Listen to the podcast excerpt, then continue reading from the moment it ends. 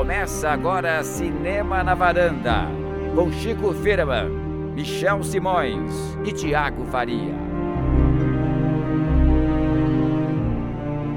Gudu! Varandeiras e varandeiros, está começando o Cinema na Varanda, eu sou o Michel Simões. Estamos aqui em ritmos de Gudu, Thiago Faria. Estamos, estamos sim. Bom, gente, estamos aqui começando episódio número 62. Hoje é os últimos três filmes indicados ao Oscar de melhor filme que nós não tínhamos falado ainda. Um já estreou, outro está já em pré-estreia e o outro vai estrear logo após o carnaval. E o outro ninguém quer que estreie, né? É, as pessoas estão meio envergonhadas do É. filme, mas a gente vai trazer ele à tona e, e resumir aqui.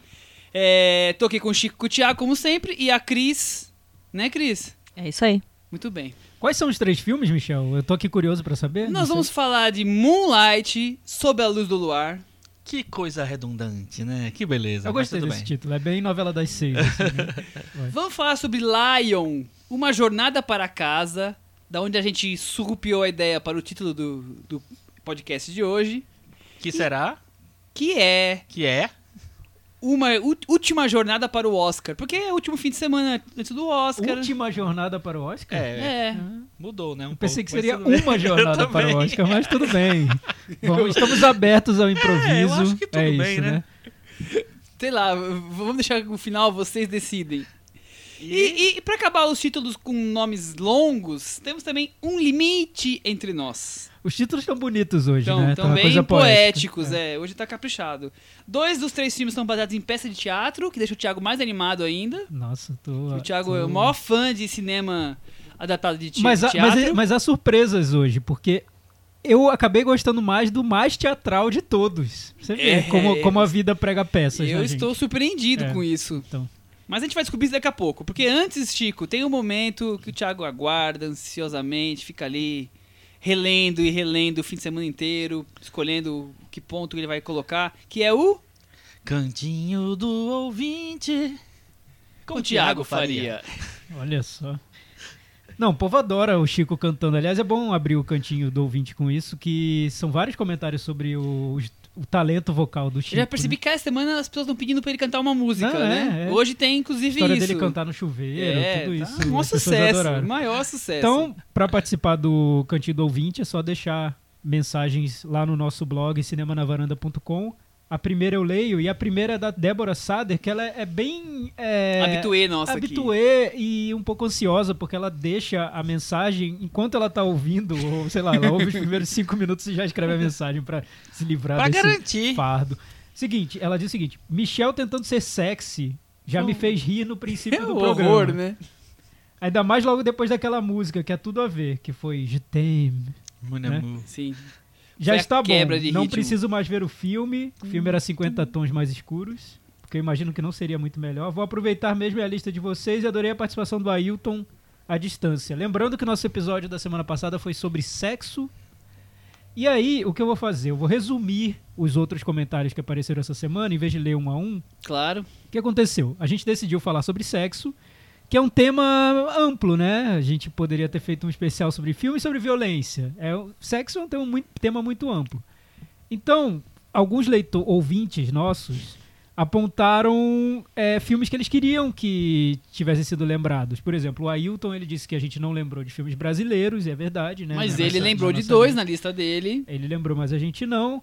É, o Hélio Yoshida disse que a nossa lista foi um pouco de filmes mais convencionais, não teve tantos filmes, não, não apareceram tantos filmes é, ousados e de vanguarda, enfim. Ou pouco conhecidos. um pouco conhecidos. Mas ele citou alguns? É, Não, não, citou nenhum, não. Mas eu li É. o comentário dele, ele falou que a gente colocou Verhoeven, colocou Almodóvar, que são nomes já mais mainstream, digamos a assim. gente falou do Nagisoshima também. Foi. A Luciana, ela disse que faltaram os filmes dirigidos por mulheres. E ela citou, ela fez uma lista bem legal de filmes de sexo dirigidos por mulheres.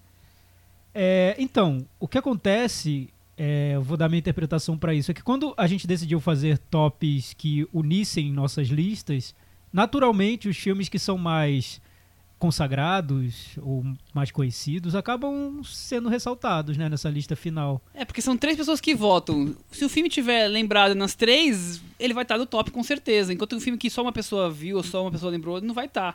Mas é uma maneira também da gente deixar a conversa mais dinâmica, por isso que a gente decidiu fazer o top 5.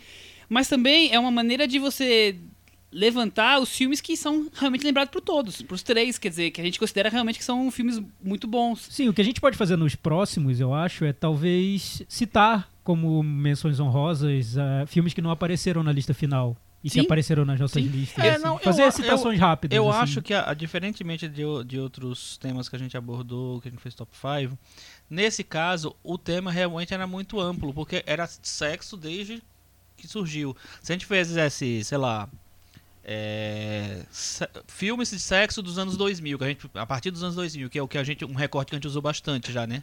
É, ia com certeza ter filmes talvez mais ousados. Não, inclusive mais- na nossa conversa é. a, gente, a gente colocou três, quatro, cinco subgêneros que usam muito sexo. Eu lembro que a gente falou do Uhum. thriller erótico e foi buscar o, o drama, o romântico, que tem. Dá pra fazer talvez tops aí, mas a gente quis fazer algo muito mais amplo. É, acho que daria pra fazer vários recortes, né? Daria pra fazer um episódio de filmes de sexo dirigidos por mulheres, filmes brasileiros de sexo, enfim. Daria pra fazer vários episódios, né? É, mas depois no futuro a gente, a gente volta com recortes menores aí. Fique, Não é. fique Sexo triste, não não. vai faltar pra você, É, gente. E é esse o cantinho do ouvinte dessa semana. Olha, foi reduzido. é, você viu só? né? Thiago, versão síntese. É, muito bem. E agora, Thiago, vamos para um outro momento que os fãs ficam aguardando. O Chico fica ali anotando, se preparando a semana inteira, que é o nosso Boletim do Oscar! Aê! com Francisco Fireman.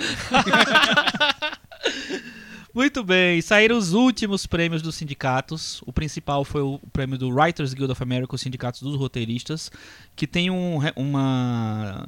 Ele entende diferente os filmes, então o Moonlight, que no Oscar concorre como adaptado, ele tá concorrendo, estava concorrendo como melhor roteiro original e ele ganhou o melhor roteiro original, derrubando o favorito que era o Manchester à beira-mar. E nos adaptados, como já não tinha Moonlight né, para disputar, ganhou A Chegada. Então, são dois momentos aí que eu acho que não vão acontecer Que não vão Oscar. acontecer nenhum dos dois. É, o Moonlight talvez ganhe adaptado, mas não, não acho que vai ser a chegada, não acho que não tem chance não. É, o, o prêmio dos, do sindicato dos montadores, dos editores de som, deu o prêmio para Até o Último Homem, e o prêmio do sindicato dos é, sonoplastas foi para La La Land. Então, esses dois seguem meio na frente em suas respectivas categorias. E agora a gente vai fazer, vai falar Tem um de- lançamento hoje aqui Tem um especial? lançamento? Não sei se ah, vai... tem um lançamento, gente. É o seguinte, muita gente, muita gente, né? Mandaram Centenas de cartinhas pro Jardim Botânico e assim. Estamos aqui numa pilha de cartinhas. Visualizem, É. a pilha de cartinhas estão jogando para o alto. 15 está ali organizando por ordem alfabética, Exato. as cartinhas. Muita gente pediu então pra gente fazer um bolão da varanda. Queria dizer que vai rolar esse bolão da varanda junto com esse post, né, com o post do, do episódio do dia, né, de, da semana. A gente vai lançar o bolão o, Um o formato para as pessoas preencherem, quem quiser É, participar. Vai ter uma tabela lá, você vai fazer o download, vai mandar por e-mail para podcastcinemanavaranda@gmail.com. Que grande esse e-mail, Enorme, né? Podcast Que é pra lembrar as pessoas que é um podcast. podcast cinema na varanda arroba gmail.com você preenche lá bota, marca o seu favorito em cada uma das categorias. Em todas tem que, tem que jogar em todas porque senão não vale. Tem que, tem que desempatar, né? exatamente. E é, e aí manda até a, a gente vai, vai gravar o Oscar é domingo a gente pode acho que pode mandar até sábado né? Tá bom. Que a gente faz a contabilidade já Até sábado. e no episódio da semana que vem a gente já revela quem ganhou Exatamente. não sei ainda o que, que vai ganhar Vai acho que ganhar nada. vai nada. ganhar o- a nossa amizade É, eterna a gente Ah, vai falar o um nome prêmio, aqui. Um pão de queijo. Um, Um pão de bolo. queijo. É. O podcast que a Cris fez, É. ó. Você não tem um filme repetido? Ah, isso aí um sim, a gente arranja. A gente Não, a, pede gente, pra a gente pode fazer assim: quem ganhar pode vir pra varanda e participar de um episódio. Oba! Se- se é, se não morar Se não São- for serial killer, sei lá. Então, se não for Tem que ser uma pessoa do bem. Não, Se for de São Paulo, que o Michel queria dizer. Se não for São Paulo, a gente pode mandar um, um, um áudio, áudio, de uns é. dois minutos e a gente coloca aqui no ar. Isso, Boa, exato. boa, boa. Nossa, Eu acho que é uma boa solução. aqui num brainstorming Agora que a gente tá na- prêmio nessa super bolão. tecnologia de mandar E se a pessoa áudios quiser vir aqui na segunda-feira da semana posterior ao Oscar, tá convidada. Se vier do Apoca Chuí, fica à vontade. para... Do Iapoca é o Chuí. Muito bem. É, E a gente vai fazer nossas apostinhas pro Oscar Vamos, vamos. O Thiago Agora tá depois? alucinado pra fazer essas Tô apostinhas. louco. Agora ou depois, Michel. Vamos fazer agora. Melhor filme, o Thiago Faria. Vou começar então, aí vocês vão ficar confortáveis pra fazer o de vocês. Tudo Tá? bem, tudo bem. Então eu acho assim, o melhor filme pra mim, para mim quem vai ganhar é La La Land. Esse é pronto, acabou, tiramos isso da sala. Acho que os três, já, os, três já- os quatro já falam isso, né, Cris? vai ganhar, Sim. vai ser esquecido um mês depois, Não, mas é assim que não é acontece no assim. Peraí, Tá. vamos, já- Vamos vamos, fazer Posso já fazer? rápido, então, todo Tá, mundo. Quem vai ganhar? Ó, Cris, quem que você acha que ganha melhor filme? La La Land. La La Land. E eu também, todo mundo La La Land, unanimidade. E agora, Tá. quem, quem você gostaria que ganhasse, Thiago? Então, aí eu vou fazer rapidinho meu ranking. Meu preferido é Manchester à beira-mar. É o preferido. Aí depois vem um abismo enorme abismo. Pensem no abismo. É um negócio, um abismo enorme. Aí vem La La Land. São filmes ok. La La Land, a qualquer custo, um limite entre nós. Estrela Além do Tempo, Até o Último Homem. Aí abre-se um novo abismo. Bah, abriu o abismo. Nossa. Aí são os filmes que eu acho que são problemáticos, mas que tem coisinhas interessantes. Moonlight, A Chegada. Aí abriu um abismo que vai até o inferno, o abismo. Aí lá no fundo, vocês encontram Lion. E acabou minha lista, é isso. Eu, eu concordo com o Thiago Faria. Meu, meu filme favorito é Manchester à beira-mar, disparado. Meu segundo é La La Land. É, meu terceiro é Moonlight. Meu quarto é A Qualquer Custo. Meu quinto, eu acho que é Estrelas Além do Tempo.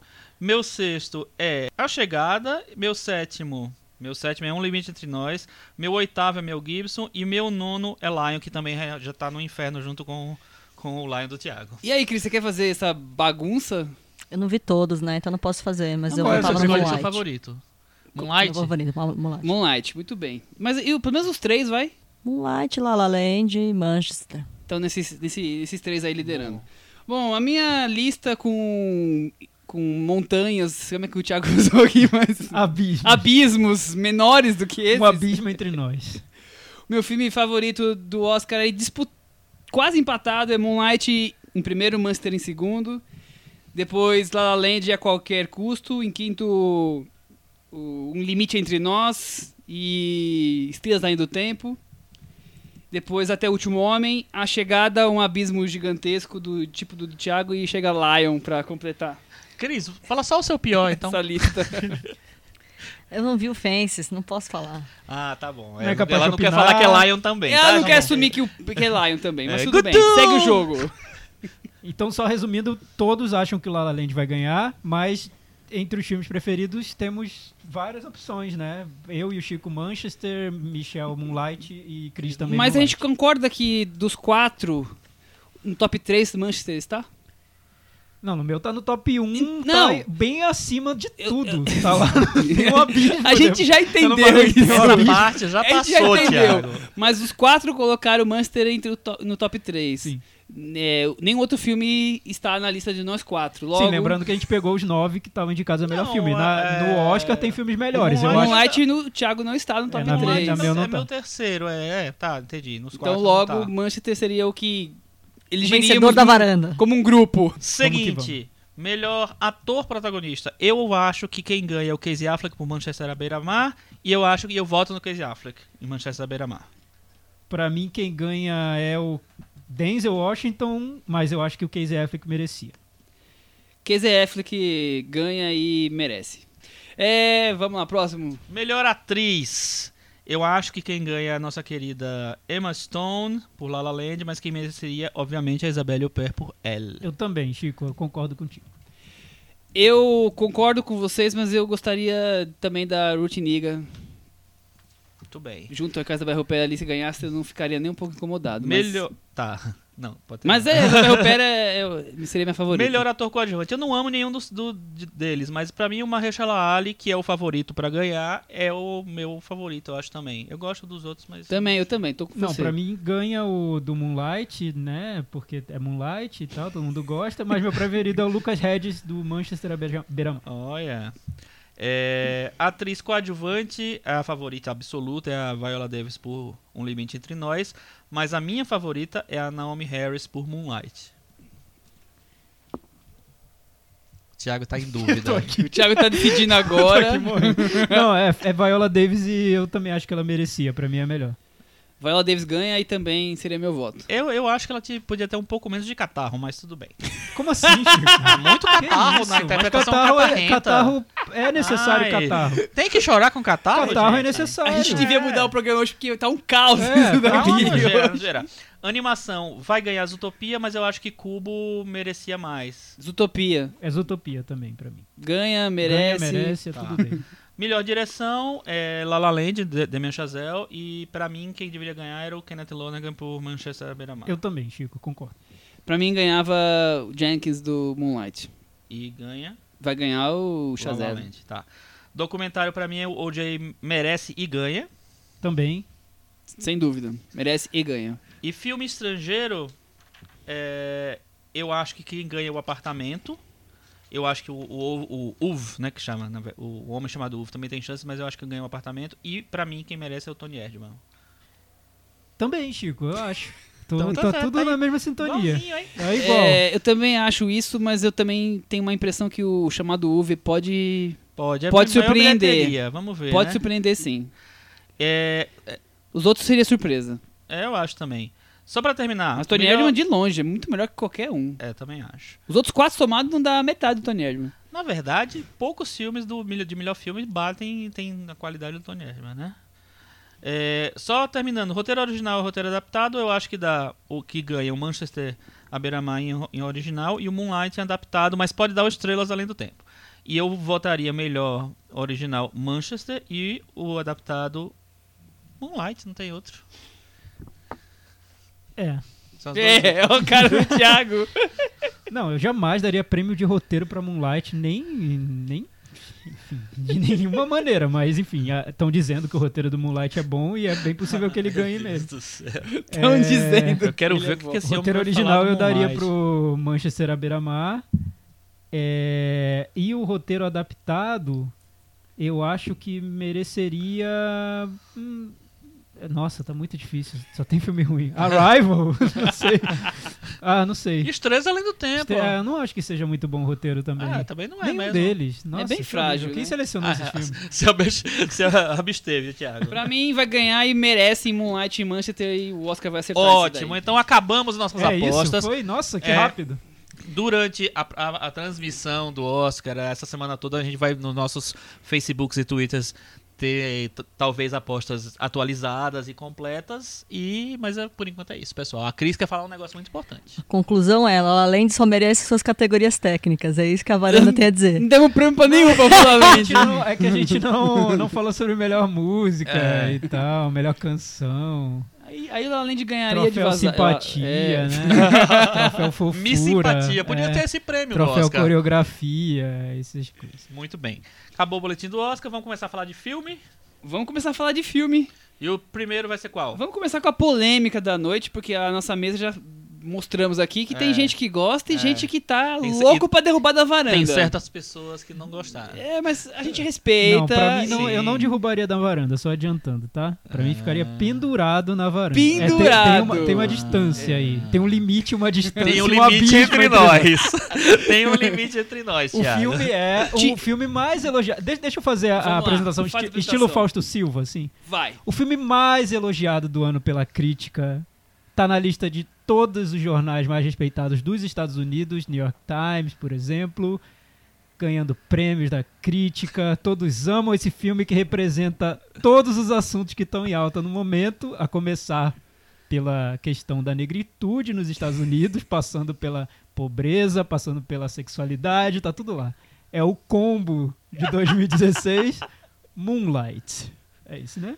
Temos a sinopse? Temos a sinopse. É, pro Thiago, o filme ficaria pendurado na varanda sob a luz do luar. Aí, Brasil. Aí é bonito, hein? Vamos pra sinopse. Peraí, se você quiser que eu, que eu diga o nome dos atores enquanto você faz a sinopse, que é porque você sempre me pega de surpresa, eu preciso ver aqui, porque eu não sei direito o nome Mas dos atores do indicados, Moonlight. Chico. Mas você vai ler. não sabe? Não, Você vai ler, mas tipo- eles são os coadjuvantes. Ah, tá. é que Você vai ler, tipo, o nome do Chiron umas três vezes? Vai lá, vamos lá. não sei como Eu sei que só deles ser. adultos. Vamos lembrar desses atores memoráveis que Eu- foram indicados a. Eu quero ver o que o Thiago vai achar da minha sinopse. Eu, Eu ver, já eu estou quero- deixando aqui claro, porque eu caprichei na sinopse. Ela Vamos tem lá. quatro linhas e meia no meu, meu É Word. quase uma redação do Enem, né, Michel? É maior que muito post do meu blog, É. digamos assim. Sinopse de Moonlight. Três recortes de momentos da vida do calado Chiron. Alex Hibbert, Ashton Sanders e Trevante alguma Rhodes. coisa. Road. Road. Cris Fessão de casa. Boa. O bullying na infância, a adolescência conturbada e o adulto traficante. Reflexo das experiências e influências da mãe, das amizades e da Da proximidade mãe Naomi Harris. das amizades e Não. números Aí tem vários. e da proximidade com o traficante do bairro. Mahershala Ali. Adaptado de uma peça de teatro que nunca chegou a ser encenada, em Moonlight Black Boys Look Blue. Quem escreveu? Pô, até isso eu tenho que... Não, Michel, aí você. De, eu Aí tenho, tá eu Sei lá. de Tarell Alvin McCraney. É um filme sobre crescer pobre, negro e gay na Miami dos anos 80 e 90. Como o Thiago resumiu. Olha, Exato. Um filme muito importante, né? é interessante. O que, é que você quer falar? Bom, Moonlight. Chico, já que o Thiago já deu uma um ritmo Faustão, um Aham, pouquinho da opinião de dele, festa. coloca você a sua agora. O que que você achou de Moonlight? Eu acho um filme, um belo filme. Só que eu realmente não gostei tanto quanto as pessoas. Eu, eu saí da sessão falando pra Cris. A, a Cris viu comigo, né? Viu, né, Cris? Uhum. É, é, ah, é legal, é bom, é um bom filme, mas eu não fiquei tocado especi- especialmente pelo filme, não. Eu acho um bom filme e eu acho que dentro do, do quadro do ano, de, desses nove indicados a melhor filme, ele pra mim tá entre os, os primeiros porque não tem muito concorrente. E, mas eu acho um, um filme que talvez ele não se aprofunde tanto quanto, quanto é, as pessoas enxergam que ele se aprofunda nos, nos temas que ele toca. Eu gosto da, da, da apresentação do personagem, gosto muito da relação que ele estabelece com o personagem do Mahershala Ali, que aparece muito pouco no filme, mas eu acho que é, é- ele é bem marcante assim. E só que não sei, eu não, não vi nada tão especial de, em Moonlight quanto as pessoas viram por aí não. Muito bem. E aí, Thiago? É. Vamos, vai lá. Michel, Eu? É Não, Michel Simões. falar agora. é o seu filme preferido do Oscar? É meu filme preferido do, do Oscar entre os Conte, nove. abra É o meu seu filme coração, favorito. por favor. Assim, eu gosto muito do filme pelo jeito da que, é- que é a feita a narrativa do filme, o jeito que ele conta a história. É, eu, eu ouvi duas, três entrevistas com ele essa semana e ele fala muito que ele não queria contar a história de uma maneira mais ampla, trazer os assuntos para serem debatidos, assim. Ele queria tentar contar a história de uma pessoa em específico. E, e aí, dessa pessoa específica, surgiriam os assuntos, né? Tanto ele quanto o, o autor da peça são amigos de infância, viveram naquela região de Miami, onde eles onde passa essa história. Eles têm 38 anos, que é mais ou menos a, no- a nossa idade, então ele, ele vi- viveram. Então ele fala que é muito. Tem muito do, do autobiográfico ali, não que seja a história nem dele, nem do, do parceiro, mas coisas que eles viveram, a questão da violência, do consumo de drogas, da vizinhança e tudo mais.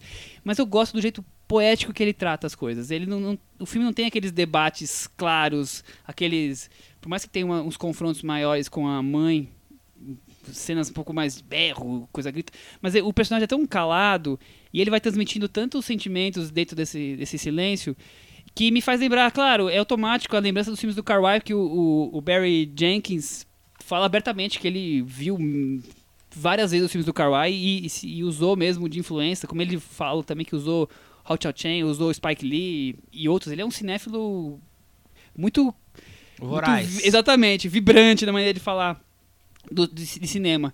E- mas ele, ele, eu acho que ele consegue, além de usar, a terceira parte então é uma- tem muita coisa dos filmes do Carway, assim, dá pra, dá pra, se você quiser falar que é uma cópia, é, dá pra, eu consigo compreender. Mas eu acho que ele consegue colocar muita coisa dele também ali. a maneira que trata os temas, essa coisa da, do, do poesia e a coisa dele ter vivido isso. Ele, para mim, ele, ele consegue representar isso com, com esse personagem que é tão calado, mas ao mesmo, ao mesmo tempo tão, tão emotivo. É, uma coisa que, que eu acho bem legal no filme é que ele realmente eu sim, é, sinto o personagem realmente naquela, naquele espaço, naquele cenário, que é um cenário que, que não, não é muito retratado no cinema americano, né? Que é aquela coisa flórida, aquela, aquela coisa de, sabe, de cidade quente, não, não é não, não aparece tanto no cinema americano quanto, sei lá, outros cenários, outras cidades. E eu, eu sinto uma naturalidade ali, realmente. Isso para mim tá bem estabelecido. Eu acho a primeira, a primeira parte do filme mais, bem, mais, mais interessante do que as outras. Talvez porque ali é a apresentação da, do, dos personagens. Eu gosto muito quando, como ele chega no personagem, sabe? Indo pelas, pelas bordas, começando com, com a lá, lá que parece de repente que vai ser um, o, o protagonista, sei lá. E de repente você chega na criança. E, é, e, só que depois eu acho que por mais que seja bem feito e é, tem uma, uma uma, uma coisa meio assim. É, bem construída, não sei, o Thiago vai dizer que não tá, é, em apresentar ao, aos poucos o personagem, eu acho que ele fica muito refém de, na segunda parte ele revela que o personagem é isso, na terceira ele revela que o personagem é isso, na, sabe? É, Mas você não acha que o personagem está se descobrindo? E ele está mostrando essa, essas descobertas? Ah, não sei se está se descobrindo. É, pode até estar tá se descobrindo, mas é, essa coisa de trazer para o público, para quem está assistindo, como uma grande revelação, isso me irrita um pouco, me, isso me, me afasta um pouco. É, e eu acho que às vezes aparece assim, ah, uma grande revelação, que ele é isso, sabe? É, não sei. Hum, Aliás, Chico, não... antes de falar sobre o filme, ele está sendo descrito em todos os lugares. Eu li umas cinco resenhas essa semana como a história de um negro gay. Eu não sei, eu não noto no filme a intenção de descrever o personagem como gay. Não, então, claramente, não porque isso que o Michel falou, eu, eu concordo. Eu acho que é um personagem que está se descobrindo. O filme quer mostrar isso. Tanto que um dos últimos diálogos do filme é: Você não sabe quem você é. Quem você é? Enfim, o filme deixa isso muito claro. Eu não acho que seja algo que é uma conclusão que o espectador tem que tirar. O uhum. filme quer mostrar um personagem que é meio uh, híbrido e tá ali eh, quase líquido, escorrendo no filme. Você não sabe quem ele é. É, então eu não sei se o filme está vendendo muito esse discurso de ser um filme sobre um personagem negro e gay.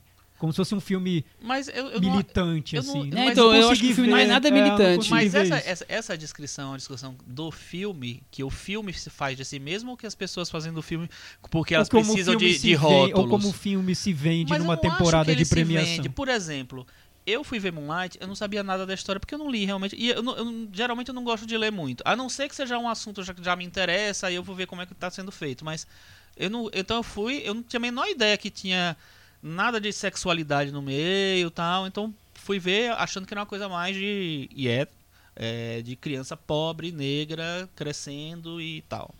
É, para mim, quando surgiu a questão da, da sexualidade, eu até tomei, eu não sabia que ia pra tomei um susto, assim. É, eu acho que ele, de uma certa forma, ele tem uma delicadeza em apresentar isso, porque ele, ele não é, ele não acho que ele fica se vendendo por isso, mas ao mesmo tempo também ele não entra em nenhum momento, ele, ele torna essa discussão da sexualidade dele é, é profunda. Eu acho que é sempre uma coisa meio ampassando. Porque eu acho que ele ainda não, não se descobriu exatamente sobre isso. Ele, mas eu acho ele, que o filme. Mesmo ele adulto, ele continua sendo uma, uma criança ainda nesse ponto. Mas ele não se desenvolveu. Eu vou, eu, eu vou tentar trazer um Vamos pouco lá. o meu ponto de vista do filme. Eu não quero detonar o filme, porque é, aquilo. Eu estava ouvindo minha, o podcast sobre Tony Erdman, eu acho que eu, minha tendência é ir argumentando de um jeito apaixonado, que eu vou passando que nem um trator para defender meu ponto de vista, né? Eu não quero detonar muito o filme, ah, porque eu, eu concordo, lindo, maravilhoso. Eu concordo, eu concordo com o que o com o que o Chico disse que no contexto do Oscar é um filme diferente, assim, é um filme que pelo menos traz algo, alguma coisa ali, alguma tentativa de linguagem, de lirismo e de trato com o personagem. Eu acho que é, realmente, nesse contexto é um filme e acho que é interessante, tem que ser visto. Enfim, partindo desse princípio problema, assim, eu tive uma decepção muito grande com Moonlight, porque eu queria ter gostado muito do filme. Eu fiquei pensando nisso depois que eu assisti, que eu já estava defendendo o filme antes de ter tê-lo visto, assim. Eu queria muito ter gostado. Mas isso acontece é, normal. muitas é vezes. Normal, né? A gente acompanha muito Porque cinema. tudo que eu ouvi sobre o filme, que era um filme singular, sobre um personagem negro, que mostrava um personagem negro numa situação que é raro de ver em, em outros filmes, enfim É, eu, me dece... eu gostei mais da primeira parte que das outras, concordo com o Chico. Apesar de que na primeira parte eu vi muito essa história ainda no- do negro tratado como a vítima de algo maior que ninguém.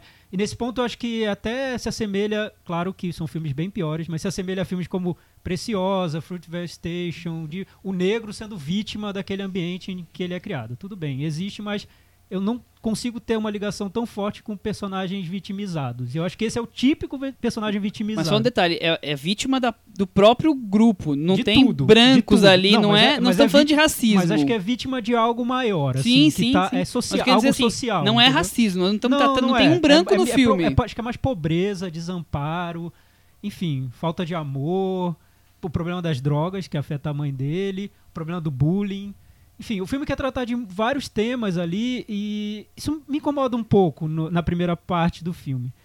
É, nas outras, eu acho que o filme perde mão desse personagem de um jeito que me decepcionou muito. E é engraçado que eu vi o filme com a Alê, que é a nossa ombudsman, enfim, minha namorada, noiva, tudo. Meu tudo na vida. É, a gente passou um bom tempo depois de ter visto o filme, meio que lamentando o fato de, de a gente não ter entendido por que, que o filme foi para aquele caminho que ele foi com aquele personagem. Por que ele trata o personagem daquela maneira? Eu vou tentar resumir. Eu acho que o personagem pro filme é como se fosse um, um vazio, grande vazio, onde o espectador pode, qualquer espectador pode se colocar. Assim, pode. É um reflexo pro espectador. Então, se você quiser tratar do- de um tema como, sei lá, o- as questões do, do negro nos Estados Unidos, você vai encontrar naquele personagem. A questão de um adolescente tímido, vai encontrar. A questão do bullying, vai. A questão de um jovem, um adulto que parece que tem um, carrega aquela carga de masculinidade, mas tem um lado mais sensível, vai. Então acho que o filme dá um peso simbólico para esse personagem e esquece de construir um ser humano. Eu não consegui ver um ser humano ali. Não consegui. E foi muito decepcionante para mim. É, eu- eu- Como mas- ele trata eu esse personagem. Mas você que- não acha que, que, que, que buscar um ser humano completo, de uma pessoa que sofreu bullying, é, viu a mãe com, com relação às drogas, foi que, quase que adotado por um traficante e foi preso e tudo mais, é uma pessoa tão cheia de complexos e tão cheia de influências que eu acho que o rico do filme pra mim é isso, é o quanto essa pessoa se tornou com todas as influências Não, então. que foram até- pesando sobre Até ele. a primeira parte do filme eu entendo isso. Eu compro o personagem dessa maneira como você está dizendo.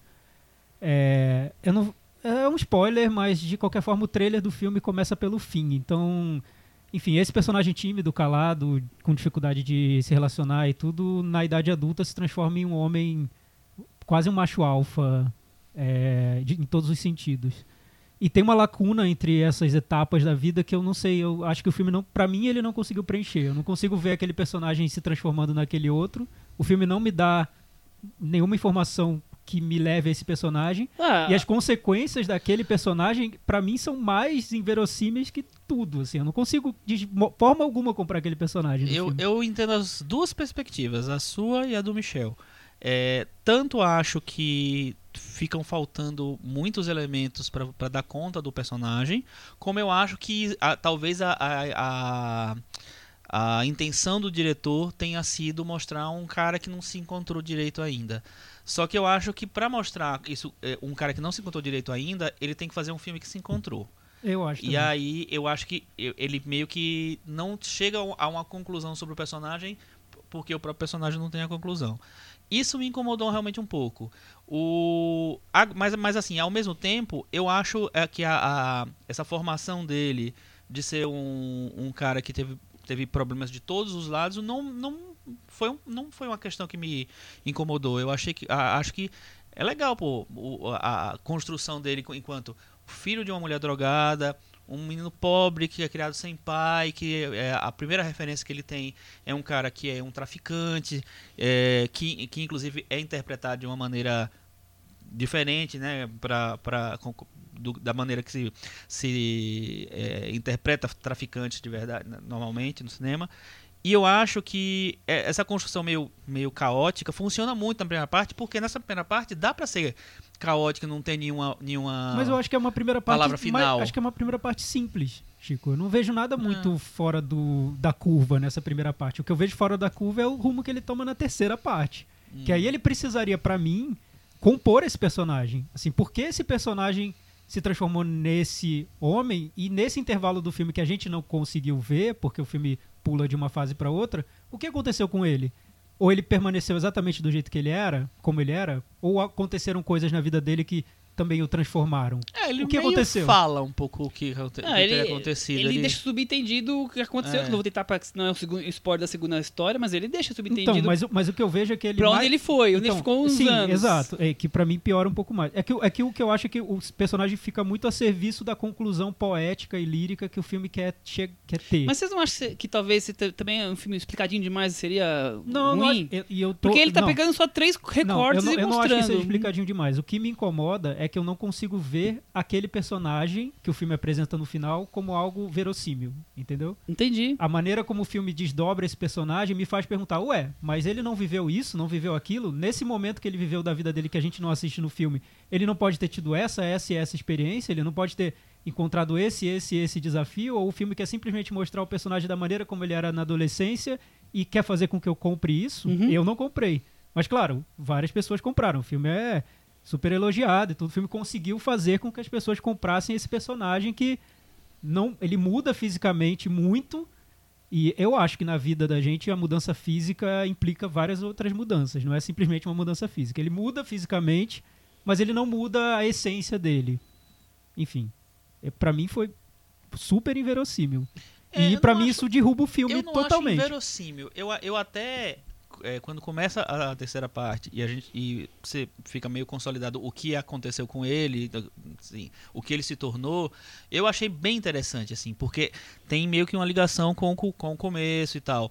Mas realmente faltou essa é, é, o desenrolar dessa transformação. Então, é, Não, eu digo assim, acho se, não, é- se não fosse algo que acontece na cena final do filme, a penúltima cena do filme, eu teria até tentado entender aquele personagem, mas o que acontece na penúltima cena do filme me pareceu um Penúltima golpe cena de poesia, assim, sabe? Lirismo, Ah. assim, nossa.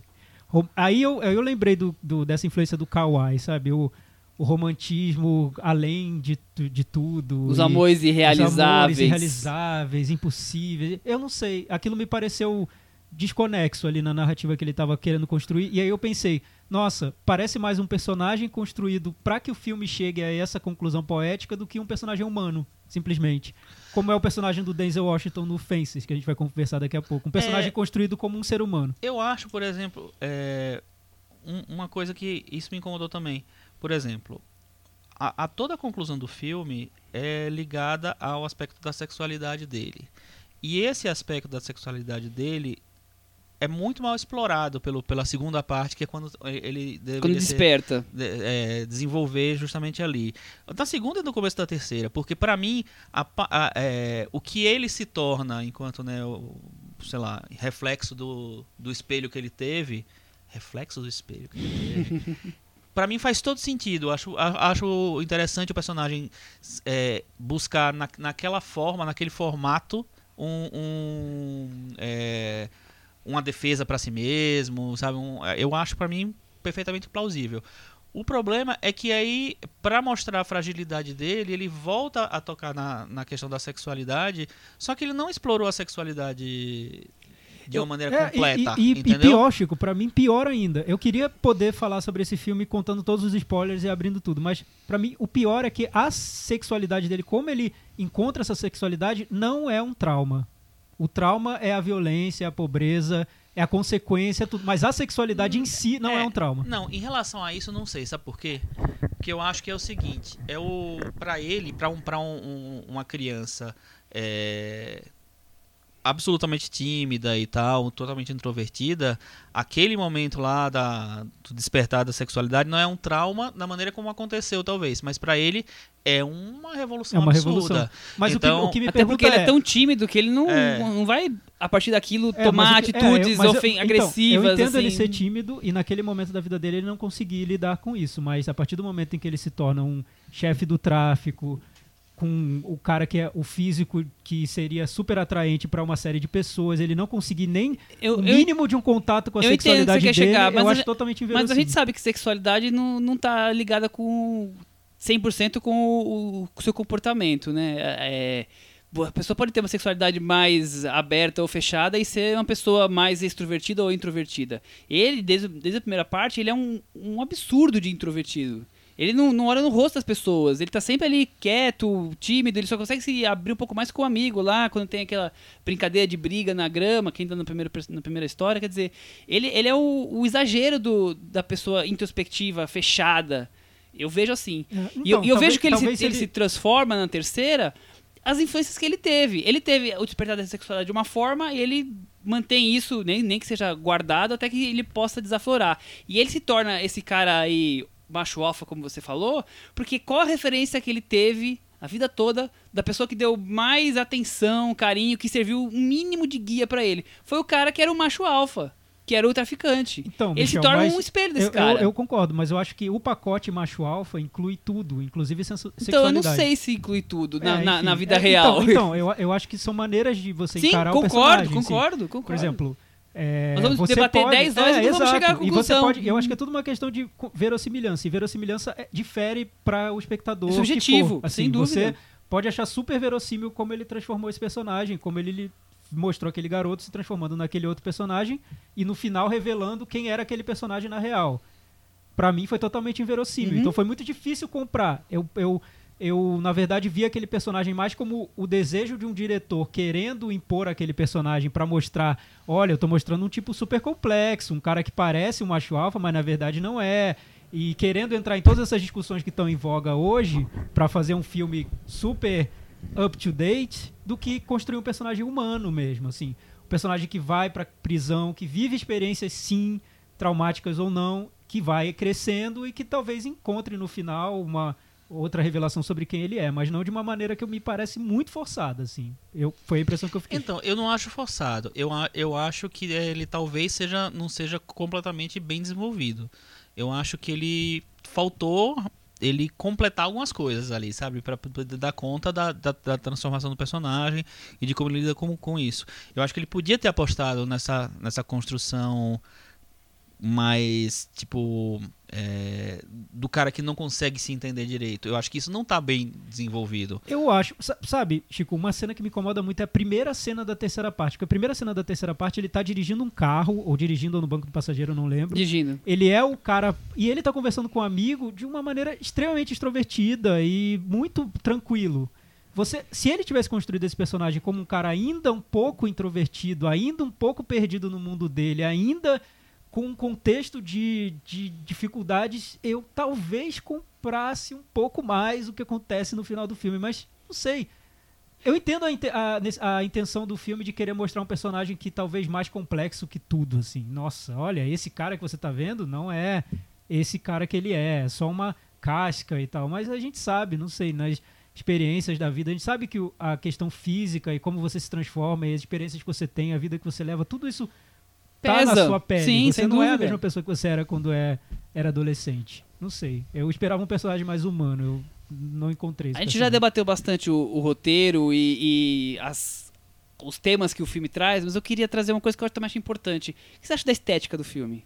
É um filme que custou um milhão e meio de dólares, é um filme bem barato. Nós estamos... Eu acho que é um filme que quer, quer esse lirismo oriental. Sim, total. É, De maneira, assim, desavergonhada. É. Mas, mas vocês não acham que ficou bom? Porque, por exemplo, eu acho que eu eu, pra gosto. mim eu, eu não gosto, entendeu? Entendi. Eu acho que tá mais pro plágio e Tá mais pra Não cópia. é plágio, é mais uma referência superficial, assim. É, tipo, eu sou fã do Kawaii, eu vou colocar uma luz neon cor-de-rosa e uma câmera lenta e uma uma, jukebox. música jukebox e, e, e o, e o clímax do filme sendo uma uma cafeteria e aparece o sino o tocando, cigarro, o cigarro, o Tudo neon, isso é cópia do praia, Carrye, é, não enfim. nego. Por mais que eu acho que ele consegue, ele consegue filmar aquele café de maneiras tão diferentes, ele vai mudando a posição da câmera, ele aproxima na, na mesa, ele afasta, ele pega depois a- o balcão, que eu acho que ele consegue te ambientar ali de uma forma que, Mas que eu acho curioso. Eu passei a pensar muito no Kawaii depois que eu vi esse filme, e eu acho que o Kawaii se beneficia do fato de que ele trata geralmente de tramas simples. Por exemplo, Amor à Flor da Pele, que é um filme que eu adoro, é super simples, assim. Em nenhum momento você vai chegar e questionar esse tipo de coisa que eu tô questionando Sim, no Moonlight, sim, sim, assim. sim, O que sim. aconteceu com esse personagem? Por que, que ele tá desse jeito? Não, O- ele tá tratando de questões muito simples, né? O, o Kawhi não trata de grandes temas, o Kawhi trata de temas profundos dentro do. São amores, são tristezas, pequenas E mágoas. eu acho que ele dá um tom lírico e poético no filme, nos filmes dele, que em nenhum momento você tenta tratar esses filmes como algo sociológico, como Moonlight. Moonlight fica nesse meio termo, né? É um filme que quer que você discuta esses temas, mas ao mesmo tempo ele quer ser um filme lírico sobre aquele personagem. Não sei. O Kawhi acho que não faria isso. Não, De o Kawhi nunca faria esse filme. É. De jeito nenhum. Mas, mas eu acho que tem, por exemplo, a cena da, da que, que o cara ensina ele a nadar. Eu acho a cena, Essa muito, cena é boa. muito bonita, o jeito que ele coloca a câmera ali boiando. Eu- Eu gosto a, de a tudo. primeira cena com o carro. E a cena do relacionamento dele, o, o primeiro contato sexual dele, eu Também. acho muito boa também. E, Sob a luz do luar. e sim, e eu acho que como ele constrói essa tensão sexual na terceira parte, eu acho bom também. É, enfim, eu não consigo comprar o personagem, mas eu acho que tem uma competência ali na maneira como ele constrói esse clima de é, ah, é, é- é sensualidade, mas você não sabe o que os personagens pe- estão pensando sobre aquilo, no que aquilo vai dar, se vai ser resolvido ou não. Eu acho. Desculpa, vou voltar a isso, mas eu acho que o personagem do amigo também é mal construído. Porque eu não consigo acreditar naquele personagem. É, porque ele é construído na adolescência como um amigo que, que tem uma vida super bem resolvida, afetiva, que tá aí, namora meninas e, e tá super bem. E na última parte, esse amigo, não sei, não, não consegui ver esse personagem da primeira parte se refletindo no personagem É, da que também é terceira. um personagem que apanhou muito da vida, né? É, enfim. Mas tudo bem. Eu acho que esse- o clima do filme de sensualidade é, é bom. É, é algo bom. Eu não gosto dessas referências muito superficiais. Eu acho que, sei lá, os próprios cineastas orientais, um Kawai, um Xia- Xiao Xian.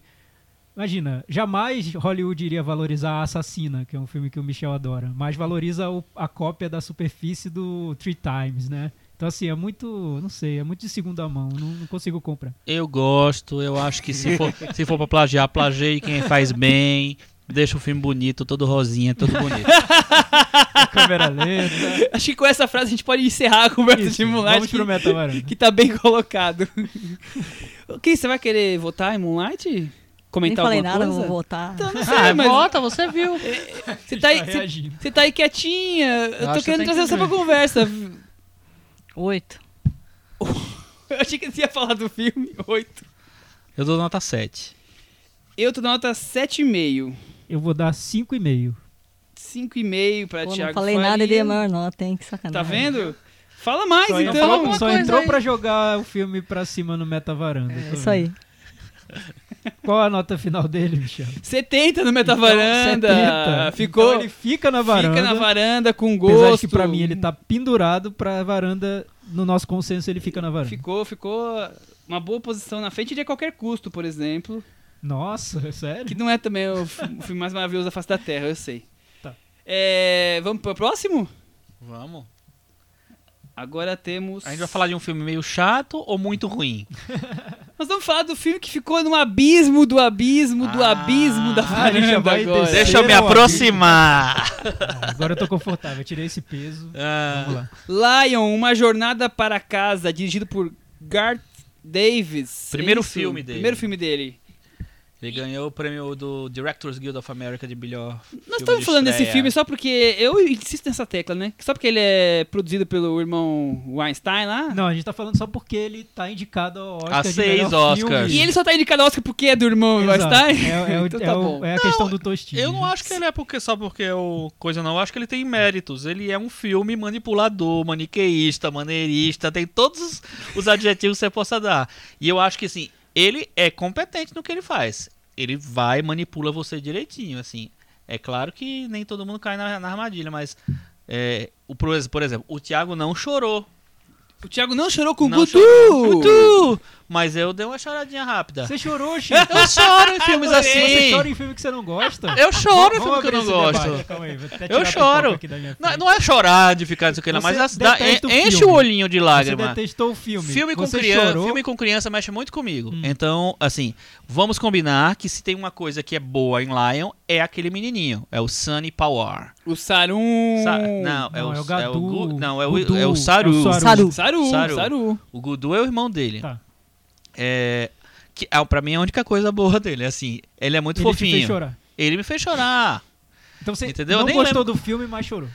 Isso acontece Thiago- sempre Thiago comigo. é mais sentimental. É, Isso é acontece assim, sempre comigo, assim. Eu, e tá chorar falando que eu falo é, Mas aí tá algo nesse tipo E chorar que eu falo é encher o olho, o olho de lágrima e às vezes a cai uma história do lágrima. Chico certamente seria muito melhor que a história contada em Moonlight. Que absurdo. Ah. Que absurdo. Então, aí. é, Só que eu, eu acho o seguinte: assim, enquanto cinema esquemático, ele é perfeito. Porque ele é, conta uma história que quer, quer fazer emocionar, quer fazer você chorar, quer vencer você pelo cansaço. E ele venceu muita gente pelo cansaço. Então, Lion, um filme você produzido quer- pelos irmãos Weinstein. sinopse? É, É é, é a aposta dos irmãos Weinstein pra esse ano, né? Eles estão sempre. Eles são. Aliás, o Harvey Weinstein ele adora melodramas, né? Ele adora, ele curte muito esse. Ele, ele esse- manda bem quando tem que. Você sabe adora filme feito pra chorar. Você sabe que no BAFTA o Dev Patel ganhou o melhor ator coadjuvante, né? E, o, e de- teve uma homenagem, o, o BAFTA de melhor de cônjuge da obra, não sei como é que eles chamam. Ah, é, é Friendship, Fellowship, uma coisa assim. É, foi pro Mel Brooks. E aí o Mel Brooks chegou lá e falou assim: Gostaria de agradecer o fato desse prêmio não ter nada a ver com, com o Harvey Weinstein. aí eu não sei se foi uma indireta por causa. Imagina, imagina. Ele, ele, digamos, é muito agressiva a estratégia dele pra colocar um filme na disputa do Oscar e ele geralmente consegue, né? Às vezes ele até ganha. O caso de Shakespeare apaixonado, talvez um dos, um dos casos mais infames, E- e- né? Os casos deles De um são pra ser vencedor que estudados. apareceu, é. é. O que ele consegue fazer no Oscar é O pra que ser que é ser estudado. milionário também é dele? Não, Não, não quer né? ser milionário, não. Tá. É, Mas, ele, tem outro, ele tem outros cases de, de Não, sucesso. ele tem um case chamado Pulp Fiction. Ele tem um case de sucesso chamado Chocolate. Aí, ó. É verdade. Olha aí. É Esse verdade. é o Michel resumo. Simões. Teve uma época que os- esses filmes do Lars Hallström, Todos dele, né? todos dele. é. Regras da vida. É. É, Passou Michel, você tem a sinopse? Eu tenho a sinopse. A incrível história, ênfase no incrível, do garoto indiano de 5 anos que se perdeu do irmão numa estação de trem e acabou adotado por uma família australiana. Depois de 20 anos, com a ajuda do Google Earth, ele parte na obsessiva busca pelas pistas que podem levá-lo ao reencontro familiar. Sim, esse ênfase é Lion. no incrível! Esse é Lion, Por favor. uma jornada de, de volta pra casa, sei Uma lá. jornada para casa. Jornada para É, é assim que eles encerram o clipe do, do, do filme, né? No Oscar, né? This is Lion. This is Lion. É. É, Michel, O que esse falar sobre esse filme, esse Thiago? o filme que você ficou adiando pra ver. Nossa, eu en- né? enrolei. Eu, eu fiquei- eu tinha uma esperança, sei lá, que ia cair dos indicados pro Oscar. que alguém ia se tocar. Ele ia ser desclassificado, É, né? eu falei, Não quem- pode indicar Lion. que, que é essa expectativa? Mas aí ele estreou uma semana antes, vai. Eu falei, vou ter que ver, né? Eu fui com essa vontade, mais uma vontade. Um filme inspirado em E ele, ele não me decepcionou. O filme... O que eu esperava dele, ele entregou. Ele foi. Ele foi bem... É, e é por isso que eu falo que é eficiente. é, inspirado numa história real, como vários filmes que desse ano, né? Acho que bem comum esse ano filmes que terminam com cenas de personagens reais, cenas documentais e tal. São vários, né? Tem uma nova febre, né? É. Disso daí. É, você disse a história é incrível. Dá pra dividir o filme, acho que em duas partes. A primeira é a história do menininho, Saru, saindo de casa, uma vida miserável, coitado. E o segundo é o Saru já grandinho, Na Austrália, do come, bom e do é, melhor. tá lá ostentação. vivendo É. a vida Saru ostentação. Super bem resolvido com a mãe adotiva Nicole Kidman, né? É. Até o dia em que ele come um biscoitinho cor-de-rosa. e aí, meu amigo, acabou-se a Tudo tranquilidade. vem à tona. É. Chico, te- fale um pouco mais sobre esse filme que te Então, fez chorar. Me fez chorar, mas foi um filme muito insuportável de ver. muito insuportável, porque é aquela coisa, o ele é, ele não tem vergonha de, dele ser maniqueísta. Então, o tempo inteiro você percebe que ele tá querendo, né, arrancar o seu coração e o filme não acaba. E é longo o filme também. É lá, longo, é. deve ser umas duas horas. duas horas de filme. Trilha edificante, Trilha edificante, criança fofinha. Se- se- é- é, fotografia aqui com raios de sol destacados, borboletinhas voando. Verdade. é, Aliás, Chico, a muita gente- pobreza. A gente fica subestimando o nosso cinema brasileiro, mas o uso da trilha do filme me lembrou muito o uso da trilha no Pequeno Segredo, viu? Que é aquela trilha que fica martelando, martelando, É. e mas- vem, e vai É. e volta Lá e em leva. Pequeno Segredo, eles, eles são, achei. são filmes irmãos. O uso É. da trilha eu achei muito A parecido. única diferença entre lá e o Pequeno Segredo é que o Pequeno Segredo nem, nem consegue ser eficiente, né? Lá É, não mas- consegue. sim, tem um detalhe aí, né? É. Eu achei, eu acho eficiente é, enfim, é uma palavra. Claro, ele é eficiente pra várias pessoas. Pra mim, ele foi tão cansativo, Chico. Não, mas ele foi filme muito cansativo, também pra mim, muito. Porque, assim, a primeira parte que todo mundo concorda que é a melhor parte do filme. Não vou falar que é melhor, é momento- menos pior. É, num determinado momento, aquela criancinha fofinha correndo e sofrendo e sofrendo e correndo, eu já não aguentava mais. Eu falava, gente, abrevia isso, já, já deu. Assim. Já entendi. Vamos pra história do filme, vai. Sim. Mas uma coisa. E quando começa a história do filme, na real, que é a história do Google Earth, ele se É. estende, se arrasta e fica Não, a aquela segunda busca parte é pelo... muito chata. Nossa, é muito É chato. muito chato, porque o personagem fica chato, fica muito chato. O Dev Patel. O- o- Ele os tem um dramas carisma, do Dev assim, Patel né? são. Não do Dev Patel, do personagem já com o Dev Patel, são muito. Tirando, claro, esse grande drama de querer reencontrar a família, que a gente. Essa incrível história.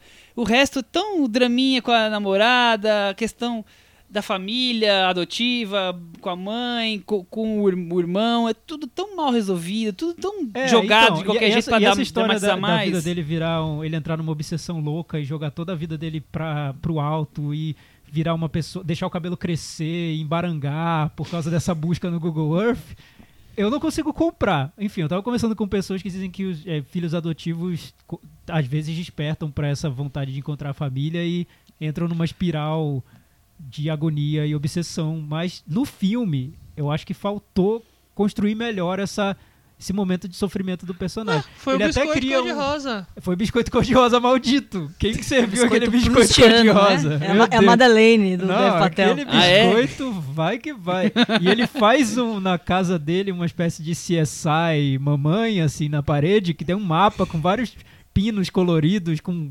elástico ligando. É uma loucura, assim. CSI mamãe. Não, você Vocês viu? ouviram isso? Você viu? O- o- não, é, é demais, né? É demais, eu é achei, demais. Eu achei. Não, Não sei. o- eu acho o seguinte: quando, quando o Google Earth entra na, no filme, é, é tipo assim. É Lion patrocínio Google Earth, É. né? É total. E acho que a ideia, a E- intenção era um anúncio do Google Earth, mas eu interpretei o filme como Google Earth acabando com o relacionamento, porque coitada da Rooney Mara lá, que é trocada pelo Google Earth. Tão boazinha, namorada perfeita, ah, né? mano, que perfeita. Tá lá, sempre Não. apoiando, a sempre. sempre... tá chatíssima no filme, gente. Ela, ela tá Ela apática, desaparece, ela, Ela tá... não faz a menor Ela falta. desaparece. né, Ela não faz a menor Não, falta. é- não sei porque existe. Tem uma mas... cena fofa, quase La La Land deles brincando lá na, no- na rua. Na rua. Nossa dançando, Senhora. né? Pensei que iam começar a cantar. O mas- momento Mas do não, despertar não da paixão, né? é. Eu acho que quando o Death Patel. Quando, quando o- o filme né, passa pra segunda fase, perde muito porque eu não acho que o Death Patel. Apesar de ele ter um certo carisma, eu não acho que ele consegue. Que você se, se interesse pelo personagem. Chico, e o que, que você acha é um desses argumentos? fofo, ainda vai. Ainda vai, né? É. Você ainda se simpatiza e É. vai. Chora um O pouquinho. que que você acha desses argumentos de que, por exemplo, Lion é um novelão bem feito? Não. Novelão bem Pra mim, feito. novelão bem feito é é Avenida Manchester Brasil. à beira-mar. entendeu? É uma, pra mim é um novelão bem feito. É, não acho, eu não acho não. Manchester à beira-mar um, o que, um novelão. O que é que você Desculpa. entende por novelão? Avenida Brasil. Eu, Não, foi você mal. quer ver o novelão É, bem não, feito? Os é- filmes do, do Juan José Campanella. Ah, é que eu não gosto Você tanto. pode não gostar, É. mas é um novelão bem feito. Eu acho que Ah, muitos sim, filmes. Olha ah, só, tem- tem olha razão, só. sem- sem que- é porque a gente toma isso como um termo pejorativo, a história do novelão. Mas acho que alguns filmes do Almodóvar são novelões bem feitos. Sim, na sem minha opinião. dúvida. Por exemplo, o mais recente dele, Tudo o Julieta. minha mãe é um novelão. O Julieta, que vai e volta, Também. vai no passado e conta aquela história do, Vou do ver. casal. É, enfim, tem elementos de folhetim no filme. Uhum. Esse eu não sei se eu veria essa novela, se fosse uma novela, né? Sobre essa história da angústia do cara no Google Earth. Eu não sei se eu ficaria todo dia assistindo. Depende de quem fosse o autor, né? Aí você acabaria vendo. É, não sei. e, e o novelão do garotinho também, é... Eu acho que não vai muito longe. Eu achei meio repetitivo ali, um pouco Não, arrastado. mas é até. completamente repetitivo. E, e é assim, as cenas são arrastadas justamente para poder fazer você né, criar uma. Um vínculo ali Um com, vínculo aquela, ali com com o aquele filme. drama. E é tudo Tem muito aquela- é over, né? Por exemplo, como vamos mostrar o sofrimento de um garotinho? Ah, vamos deixar ele dormindo ao, ao, ao céu, à luz do luar, sob a luz do luar, e chegam pessoas e sequestram cinco outros garotinhos que estão dormindo lá junto com ele. Sabe, é muito tudo muito exagerado, Não, e, né? e- e tem uma coisa que. Tragédia pouca É, é, bobagem. é E tem uma coisa que tem, tem muito a ver com o filme. Com- O, o menininho ele mal lembra, sei lá, de várias coisas, né? O, pra- pra- quando ele vai. é, quando ele chega lá na, em Calcutá e tal, ele ma- mal lembra de algumas coisas. E aí, e, e e adulto, assim, ele lembra muito menos do que aconteceu durante, eh, durante a infância dele. Ele lembra de tópicos, coisas assim. É, mas aí tem. Tem eh, tentativa de abuso sexual, tem ele es- es- escapando das pessoas que estão recolhendo os, os meninos da rua. Tem tudo no filme. Pois é, Chico, eu, não Então. tinha, eu não tinha parado pra pensar nisso. É, Que o personagem lembra pouco, mas o filme lembra demais, lembra né? tudo. Lembra tudo. Lembra tudo. Mas, enfim. É. É, uma, uma contradição. Bom pensar nisso agora, O- nesse o- momento. Outra coisa é. que me incomodou no filme é que o filme detalha muito a história do Google Earth, só que a gente sai sem saber realmente como, Como ele funciona. É, o que aconteceu? Não, é tuto- não tem Qual foi tutorial aquele ali, cálculo né? que deu certo, assim? Qual foi aquele fica- CSI que funcionou? fica muito bem É, explicado. não sei, não, não Ô, Cris, não. conta pra gente, Cris, um pouquinho o que você achou do filme e algumas teorias que acho que já colocaram aqui que você vai querer falar. Ah, o problema do Dave Patel, o sábio, sábio crítico de cinema José Simão, da Folha, falou há, há muitos anos sobre o que é isso, companheiro. Que o problema do que é isso, companheiro, é que toda vez que ele viu o Pedro Cardoso junto com o Luiz Fernando Guimarães, ele achava que era um episódio da vida ao vivo e que ia ser engraçado. E não era. O Dave Patel no Lion, pra mim, é o mesmo problema. Eu acho que vai ser engraçado e ela é uma coisa meio destrambelhada, vai meio um engraçado, musical meio ali, né? sério. Vai rolar um musical, a gente não sabe o que tá acontecendo. O engraçado Então é o que Patel não me convence. O personagem dele, quando ele aparece, ele tá sorridente, ele tá só sorrindo, dá pra ver os dentes todos, assim. Porque querem construir um cara super simpático e bem resolvido, Mas né? o Dev Patel é um cara que só sorri. Olha, olha ele em qualquer lugar, qualquer foto, qualquer entrega de prêmio, ele tá lá sempre sorrindo. Eu acho que ele deve ser um cara super legal. Já Só o que irmão aí- dele o irmão dele, pra Então, quê? entra aquilo, naquele né? caso que a gente já falou no Snowden, É. de personagens de ficção que são mais estranhos que personagens reais. Porque quando aparece o irmão dele no final, você fala, pô, que absurdo fizeram com o coitado. Não era Pois isso é. tudo. Precisava tanto, né? Deram uma deturpada uma boa, pesada né? nas tintas. né? O Cris e a Runemara. Terrível, né? Com a cara de dor de barriga o filme inteiro. E a Nicole Kidman tá com cabelo, consegue estar com o cabelo mais anos 80 que a própria mãe, né? Se você comparar É verdade. depois É. no final, tá. Agora você sabe que eu achei, a gente comentou isso, né, Cris, já. É, eu achei que a Nicole Kidman foi até corajosa fazer esse papel, porque ela se assumiu realmente como senhora. A, gente, a Cris levantou É, essa talvez bola. a, a indicação dela seja isso. Talvez seja o primeiro papel dela, mãe, matriarca, um É. papel mais velho e menos mocinha, linda, menos sex symbol de Hollywood. Sim. E a indicação dela é uma cena, né? Que ela tem um confronto Sim. ali com, com o Dev Patel que, que as pessoas julgaram que mereceria uma indicação, que eu acho um absurdo.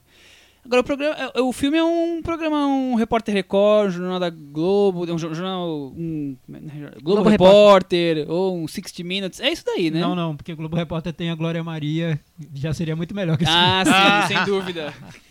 Mas assim, o, o material eu acho que não ia. Ia ser mais interessante se fosse um mais curto e contasse só a história com os depoimentos, aquela coisa mais básica, pra talvez mim, fosse pra mais mim interessante. ficou muito claro que esticaram a história. Totalmente. Porque toda aquela primeira parte do filme parece que depois quando chega na segunda parte, que realmente é, É claro que o trama, menino não lembra daquilo é, tudo. e você É, pensa, por que gastar tanto tempo com isso, né? O que, pra quê? O que, que isso tá agregando? Não podia contar um pouco como um prólogo do filme, depois voltar em flashbacks, enfim, sei lá. Mas, um pouco é, mas esticado demais. tá- existe uma tendência, engraçado esse- meio cíclico. Tá uma tendência nos últimos anos de os filmes que têm temas sérios é, serem grandes. Muito mais, com uma hora e cinquenta pra cima, duas horas a mais. Eu tava fazendo uma, uma conta dos nove indicados ao Oscar, só tem um filme que tem uma hora e quarenta e poucos. Os outros todos é de uma hora e cinquenta e tantos pra cima. E tem, acho que uns quatro que tem mais de duas horas. O La La Land tem mais de duas horas. É, então eu acho que tá numa fase que, pra ser importante, tem que ter 120 filme grande. minutos é o É. A básico. gente já viu essa fase, né? Eu lembro que tinha uma época que só Lembro. filme com três horas. Era indicado o- Oscar. o Oscar. ah, Dança com Lobos. Bertolucci. A lista de Schindler. né? E aí, sucessivamente. Bertolucci? Não era Bertolucci? Não O sei. último O- imperador? É. A última Imperador, boa. É... Michel, Beta Varanda? Metavaranda, vamos pra Metavaranda, né? É... E aí, Chico Firman? Nota 2. Nota 2 de Chico Firman. Nota 3. Nota A 3. mesma nota de 50 tons mais escuros. Eu tô querendo provocar. A mesma nota de 50 tons mais escuros. E né? Cris, e qual a sua nota para Lion? 3,5. 3,5 para A Cris Cris. adorou, hein? a Cris é boazinha. A Cris é a mãe E do a grupo. sua? E a minha é nota 3 também. Com isso, ele ficou com 29 Ele no caiu nosso da Meta Varanda. varanda, o Lion. Caiu, se esborrachou, Não, como ele diria não só caiu, Faria. como foi levado pela enxurrada e entrou no esgoto. Que, que terror, né? O garotinho já sofreu tanto. Não, e mas- agora mas ele caiu da varanda. Ficou, porque eu, eu deixaria o garotinho fica, o filme cai da varanda. é isso. O garotinho fica aí na varanda e o filme não, é eu isso. segurei a mão dele. É, caiu, caiu. Tá tudo Eu que eu trupiado. jamais abrirei o. Google Earth porque eu não sei o que eu vou encontrar lá dentro. É tipo o chamado, né? Abre Já o Google Earth e o- sua vida vira um inferno. Acabou. Já pensou se o, o, o Thiago abre o Google Earth pra voltar pra Brasília ou pro Rio? Encontro ou pra, Brasília lá, lá no onde? Google Earth É. e vou caminhando com meu Enfim. cabelo todo despenteado. É, esse foi Lion. E agora vamos para o último filme da, do programa de hoje. Ia falar da noite, mas só nós estamos aqui ouvindo. Então, é um filme noite. que a gente falou sobre um filme polêmico, que é- foi Moonlight, porque provocou polêmica aqui na varanda. Esse que a gente vai falar agora, ele não vai provocar polêmica aqui na varanda, mas eu aposto que vai provocar polêmica entre os espectadores. Eu já vi algumas pessoas dizendo que é um filme horrível, que É, eu- odiou Eu e também, também já eu vi acho, isso. Eu acho o filme mais difícil entre os nove indicados a melhor filme. O mais difícil. É curioso isso, né? Porque ele tem uma proposta tão teatral no filme que logo ele já consegue afastar grande parte do público, Sim. eu acho. O nome é Um limite entre nós, que nós já falamos mil vezes dele como Fences, que é o nome original. E como É. Cercas, que é o nome que seria. O nome que a gente traduziu, que algumas pessoas falaram ele que ia ser. Ia, é. ia ser Cercas. Mas é aquela coisa, tipo. Cercas é um nome curioso. Não É, sei mas- se eu veria um filme. eu- Vamos ver Cercas. eu mamãe, não então. lançaria como cercas, É, mas em português. Mas nos Estados Unidos lançaram Sim, como sim, mas é que, não sei, talvez o nome É cercas em porque é o português nome de uma peça impacto. muito importante, né? Acho que tem essa ligação, né? A peça do, acho que do August Wilson, né? Exatamente. É uma peça que marcou muito, então seria difícil trocar o nome, eu acho. É, Por e- sinal, toda vez que o Denzel Washington ou a Viola Davis ganharam um prêmio nessa temporada aí, eles chegaram, começavam, o discurso deles começava assim: August Wilson. Ah, Tipo assim, né? Grande cara, grande figura humana, August Ah. Wilson. Porque, Bom, é claro, o filme. É, enfim, o, o, o Michel vai falar Vamos fazer a sinopse. Vai lá, sinopse. Sinopse. Adaptação de uma peça de teatro escrita por August Wilson, Troy, que é Washington. Denzel Washington, frustrado ex-jogador de beisebol, ganha vida como lixeiro, enquanto... Peraí que eu errei no... no- no- no- Ganha vida como lixeiro. Exatamente. Enquanto vive os encontros em bate-papo com os amigos e nos altos e baixos da relação familiar com a esposa e filhos. Eu errei na concordância aqui Ah, no meu tá. texto. Ah, entendi. Esse é. É um resumo bem simples, Fences ou Um Limite Entre Nós. Um filme que era muito. Acho que a trajetória dele explica um pouco sobre ele. Era um filme muito aguardado aí na temporada do Oscar. Antes de estrear lá nos Estados Unidos, muita gente já estava cotando o filme como um possível vencedor do Oscar. Aí, quando o filme estreou, os críticos falaram: Ó, não é bem assim. É médio. Não é um filme tão oscarizável assim. Essas coisas todas, não. Então, Chico, mas mais do que não ser essas coisas todas, o que me impressionou no filme é como o Denzel Washington, que é o diretor e ator principal, ele meio que leva a ferro e fogo a, a ideia de fazer uma adaptação teatral do, da peça do August Wilson, né? Um filme que não alivia muito. Não, é, é- Basicamente é no, na no quintal da casa e na cozinha. É, Fora ele- isso, tem ele- uma ceninha no É, quarto até tem e uma umas- ceninha é, no ele bar. até tem, e- cena- tem os cenários externos, tem o Mas- bar. no- no- o- Mas a- o foco é o peça- quintal e a cozinha. é, quintal a e peça cozinha. é toda no quintal. Então, por isso que o filme volta sempre pro quintal. E quase sempre eles falam na tal da cerca que está sendo construída. Quando a cerca vai ficar pronta, constrói a cerca, filho. Ou mulher, essa cerca. E essa cerca. Tudo, a cerca está sendo construída e nunca fica pronta, né? E temos esse personagem do Denzel Washington, que é um sujeito quase, digamos, detestável, né? Eu acho Mas muito detestável. humano. É aquela, é aquela figura mas- Demasiadamente Demasiadamente humano. é aquela figura masculina retrógrada e conservadora, né? Sim, o filme se passa nos anos 50, né? É, eu acho que ele quer mostrar muito o, o contexto social de uma época em que tem uma mudança de gerações ali se aproximando, ma- é, e ao mesmo tempo como os negros, mesmo os que fazem sucesso, que é o caso desse personagem que era um jogador de beisebol Frustrado, frustrado, mas que teve, que teve um momento de sucesso e agora é promessa, lixeiro. na É, de né? promessa. E agora é, é um, é um lixeiro e que vive aquela vida mais ou menos, super frustrado, mas a condição dele ali meio que reflete um pouco a condição de, de- da comunidade negra nos Estados Unidos. Mas é curioso como a, a frustração dele é, reflete na, na personagem dele e em todo e qualquer diálogo que ele tenha na vida, né? época. Sim. Quer dizer, É um personagem muito duro, né? É, e carrega isso pra relação com os filhos, pra relação com o amigo, pra relação com a esposa, tudo gira em torno da frustração que ele viveu e de não ter conseguido se- ser algo maior financeiramente ou importância do que ser um lixeiro e o quanto a vida é injusta com ele por conta disso. Eu acho que o filme é todo em cima disso. E o Denzel faz o filme pra ele mesmo brilhar o tempo inteiro, né? É, acho que é um filme pra atores, né? Também. É, geralmente quando um ator É teatro, assume a né? direção, ele meio que vira o, o tirano, o diretor que chega e fala, não, esse filme é pros atores, tchau, tchau equipe, tchau todo Esquece mundo. todo mundo, vai todo mundo embora. É, Acho que ele faz um pouco isso. Mas é corajoso o que ele faz, porque o filme tem 2 horas e 20.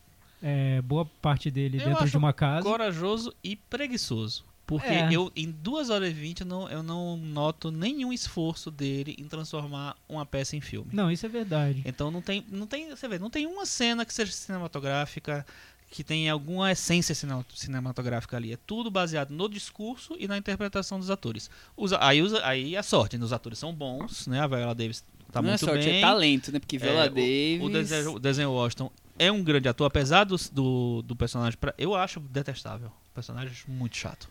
Então, Chico, É, eu acho mas, mas, eu, detestável, mas, mas, eu, mas eu acho uma ele bela tem uma transformação. Agora eu acho É detestável, mas é seguinte- extremamente real. É, eu conheço é muita realista, gente eu daquele Não, é, jeito. Eu, eu nem tô discutindo isso. Eu acho assim, esse modelo de, de discussão, de, de, de, sei lá, retratar essa coisa da família e no modelo teatral, eu já vi tantas vezes, sabe? É um, pra mim é um negócio que não, não tem uma personalidade ali. É um texto bom, é um texto duro, é um, a ideia é essa mesmo, mas eu não vejo uma personalidade, eu não vejo um grande trabalho de, sei lá, de trazer pra. É, O, o texto, você sabe de quando é a peça? O Augusto Wilson ele fez, escreveu o roteiro, inclusive, né? foi, dele. foi, ele adaptou a própria Então peça. deve ser uma coisa, sei lá, deve ser mais ou menos recente, não sei, dos, sei lá, dos Não anos sei 2000, também.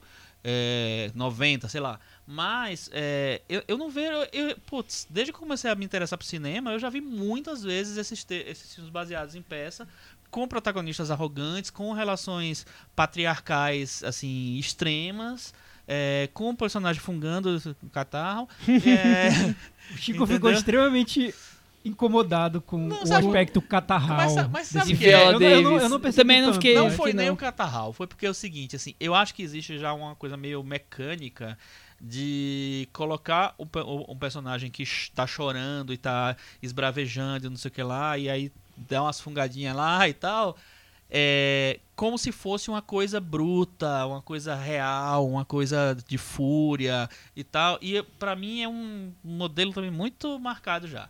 É, Chico, a peça é de 1983. ah, então já tem bastante tempo. É, já tem É. bastante tempo. Mas é isso, eu, eu não vejo no filme nenhum esforço para tornar isso cinematográfico. É, eu acho que o filme, como você falou, e como a gente percebe muito claramente, assim, é um filme que é baseado em atores e texto. Pelo que eu, que eu li, o, o elenco é exatamente o elenco da peça. Eu acho que só o filho talvez tenha sido trocado porque, ah, por causa da idade, né? Talvez não, não, não, é- não seja o mesmo. Mas eu acho que o filho mais velho, o vizinho, a Viola Davis ganhou o Tony, o Denzel Washington acho que também ganhou. É, são os mesmos da peça. Então é, uma, é um elenco que já estava muito em sintonia, já sabia muito o texto, já conhecia bastante o texto. Só que eu- aí eu acho que o Denzel Washington, como diretor, ele não tem muita experiência como diretor. Eu acho que ele fez É o aquele... terceiro filme dele. É o terceiro? Ele fe... Ah, que ele fez, eu acho que o Antoine Fisher é Isso. dele e o The Great Debaters, né? É, Enfim, eu acho que ele podia ter, ter tentado ou até ou entregado a, a direção para alguém ou, sei lá, ter tentado buscar alguma coisa mais de cinema ali para deixar dar uma outra dinâmica para peça. Porque você fazer uma peça, ele fez a peça no teatro, ele vai e faz a peça no cinema? O que- O que me incomoda é essa, essa questão de fazer um filme para eu mesmo brilhar. Porque ele já sabe quem é, ele conhece bem o personagem, ele sabe que o personagem vai ter 80% das falas, que os outros são- todos vão ser coadjuvantes, alguns vão ter seu espaço maior, outros não. Mas eu, eu também acho que a interpretação dele é uma interpretação que se repete ao longo do, do tempo. Todos os filmes dramáticos dele, ele tem o mesmo tipo de interpretação. São personagens que esbravejam, que são donos da razão, que estão sempre ali berrando e, E que se falam muito impondo. rápido na hora de, na hora Se- de se impor. Sempre, sempre. Eu acho isso É. muito repetitivo. Eu acho que talvez o único personagem dele dramático que não seja isso seja em Filadélfia. O restante são personagens que. É mesmo o John Kill, é John Kill que chama, um ato de coragem. Não vi. Ou o voo. É sempre esse- essa tônica. é, eu acho que ele se repete demais. Ele não consegue escapar disso quando ele não faz filme de ação. Eu, eu percebo no, no Denzel Washington, na- nas interpretações dele, uma coisa que eu percebo no Al Pacino. Eu acho que ele é arrogante. E eu acho que ele não consegue é, é, esconder Camuflar isso. isso. no- É. Não, não tô dizendo que é um defeito, não, porque eu acho ele um ótimo ator. Sim, acho ele um também ator acho. muito bom. Ele, ele pega um personagem que é super clichê num um dia de treinamento e faz um super personagem ali. Uma super interpretação. Acho que ele mereceu aquele Oscar que ele ganhou. Só que, é, como você falou, é um modelo é, que ele repete em todos os filmes e que num filme que é baseado numa peça de teatro, que é uma coisa que o, o texto está muito em primeira, né, a primeira vista tal, é, e a interpretação dele está muito em primeira vista, eu acho que fica que é, que é um pouco, sei lá, se contentar só com aquilo, só com uma brilhante interpretação. Eu não acho que é brilhante, acho muito boa, mas não acho incrível a interpretação dele ali.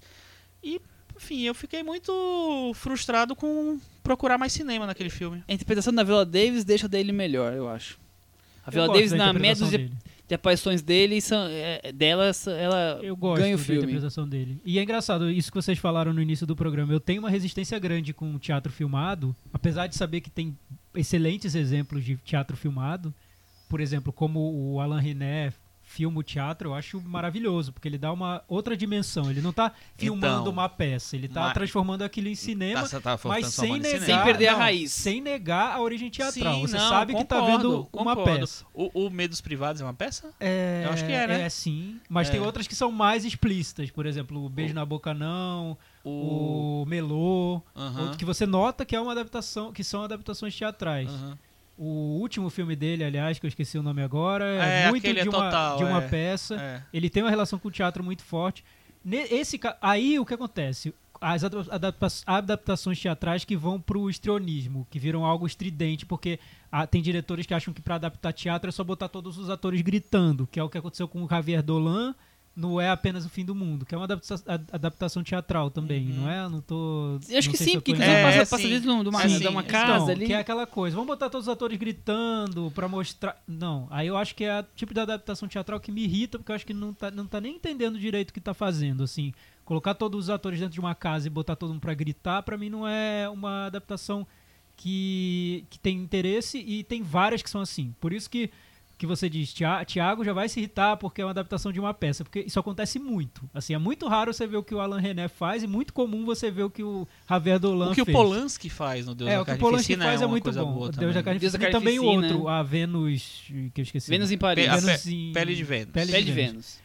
É, Pele de Vênus é mais ainda, que é- não- tem um palco e tal. É. O Fences, eu acho que ele fica no meio do caminho ali, mas me surpreendeu porque eu pensei que eu iria, de- ia detestar o filme. No início do filme eu fiquei com um pouco de resistência porque é muito teatral mesmo. Só que ele nem vai pra esse.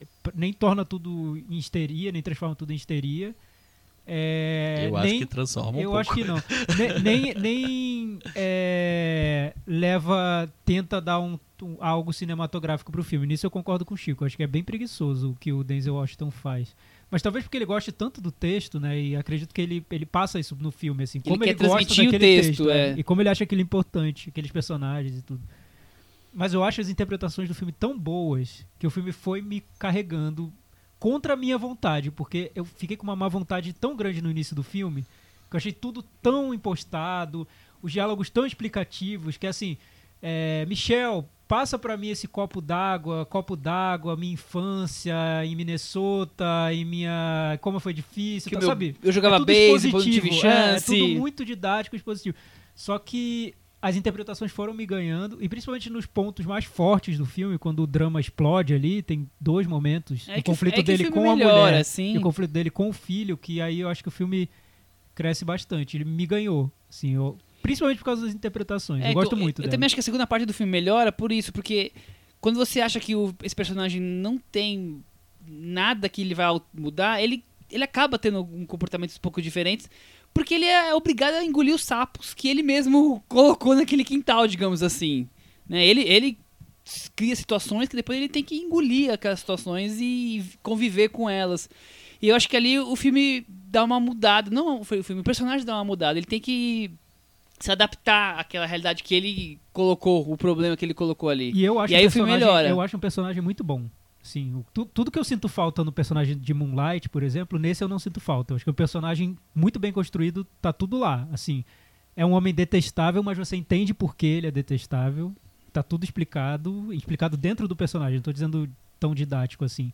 E como o personagem vai se transformando e como ele muda depois de algo que acontece na vida dele no fim do filme, só quando o filme tá terminando, você mais ou menos entende o que aquele personagem representou para aquele grupo de pessoas, pô, muito bem construído. Mérito da peça, né? Não, Não, acho tanto, tanto mérito assim, do filme. não, mas enfim, tudo bem. Eu, acho que é mais mérito da peça que do filme. E as atuações são muito boas. Eu Mas acho- re- realmente eu acho um pouco preguiçoso a maneira como, como ele filma.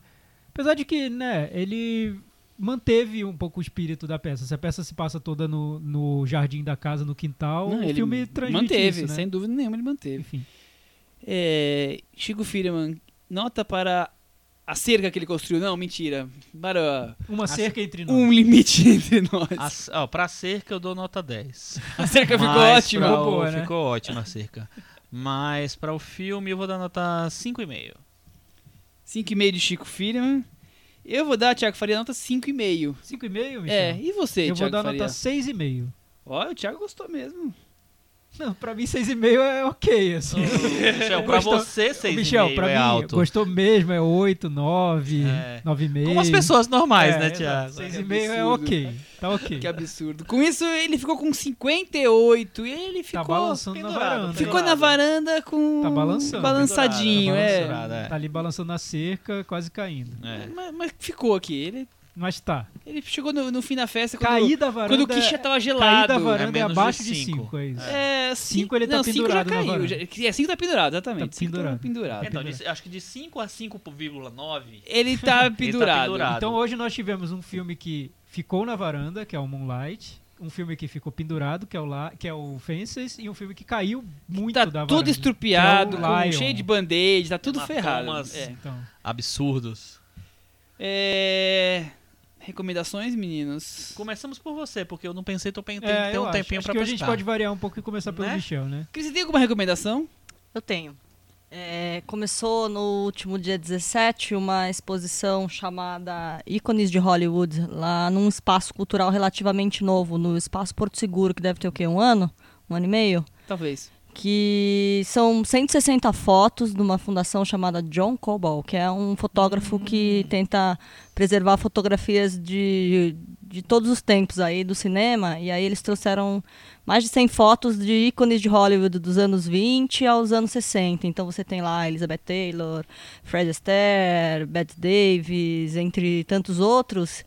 E é legal porque assim, eles tentam mostrar como que os estúdios tinham o poder de manter a, a, a, a imagem, a visão né, do ícone mesmo a partir dessas fotos, assim, são fotos eh, muito clássicas, assim, a- da Audrey Hepburn, algumas são, algumas são cenas, né, de, se passam no- no- nos bastidores de, de filmes, e aí uma das coisas mais legais que eu achei é como, como era feito o Photoshop naquela época, com pro- processos meio químicos, mexia alguma coisa na cor, tirava uma ruga e tal, e eu achei bem interessante, assim, bem bacana. John Campbell é um dos grandes é, fotógrafos ligados ao cinema. Eu acho que você podia dar mais uma segunda recomendação. Então, essa daí é pra. Eu não, não sei, fãs de, fãs de Missão Impossível ou não, né? Fãs, fãs nerds de jogos esti- de estilo escape games, RPG, sei lá o quê.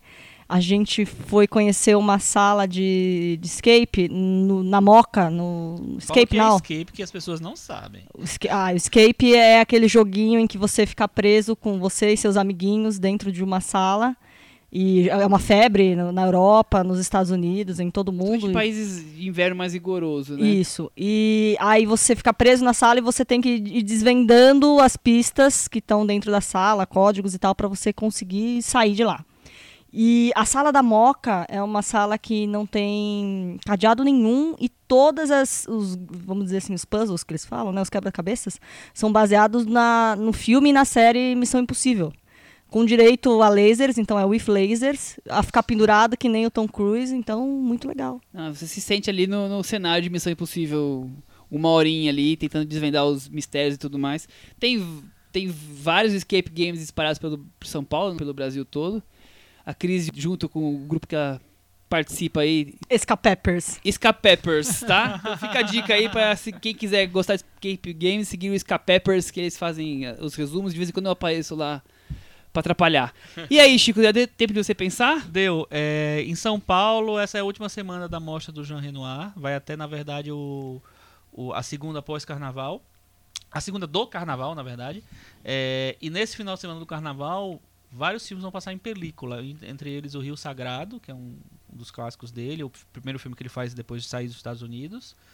É, em, em, em 35mm e passam outros, eu não vou lembrar, tá tentando achar aqui os quais eram, mas eu não vou lembrar. Então vale a pena ver no cinema e eu acho que no carnaval deve ter pouca gente, talvez se- seja legal. CCBB, então. CCBB, São Paulo, São e Paulo.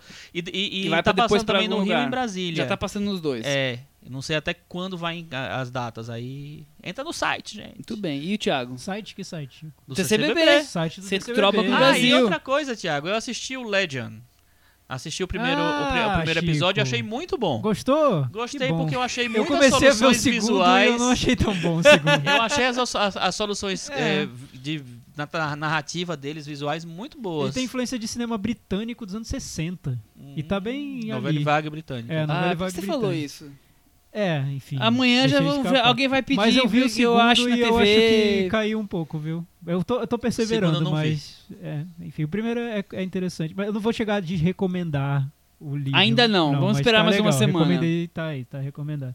Eu ia recomendar o programa, o reality show Big Brother Brasil, mas vão parar de seguir nosso podcast, que eu sei que o povo detesta essas coisas de reality show. Deus do Mas enfim, uma coisa que eu tava vendo no Big Brother Brasil, ninguém acompanha, claro, ninguém sabe o que é, ninguém vê, tá todo mundo lendo o livro quando passa, mas o que eu noto nessa edição desse ano é que as reações das pessoas que estão participando são tão surpreendentes, tão inesperadas, assim, e já aconteceram várias, e várias viraram notícias, insights e tudo, que me mostra como, às vezes, o reality show tá à frente da ficção, porque as novelas da Globo, principalmente a novela que passa antes, ela é tão monótona, previsível, é tudo tão quadrado, tudo tão óbvio mesmo, que o reality show traz essa, essa vivacidade, essa surpresa que a ficção tá perdendo, né? Eu acho que a ficção podia aprender um pouco com o Big Brother Brasil. Infelizmente não vai, porque quem escreve ficção é inteligente e não vê Big Brother Brasil. Então não vai aprender. Ah, entendi, entendi. Mas a minha recomendação é uma série que eu vi até o fim, então vi até o fim pra recomendar, uma série de comédia chamada The Good Place. É, é bem interessante a ideia da série, porque a personagem principal, que é Kristen Bell, ela morre, vai pro paraíso, ou algo que seria o paraíso, é, onde só as pessoas muito boas vão, mas quando chega no paraíso a gente descobre que ela é uma pessoa horrível, que entrou por engano lá.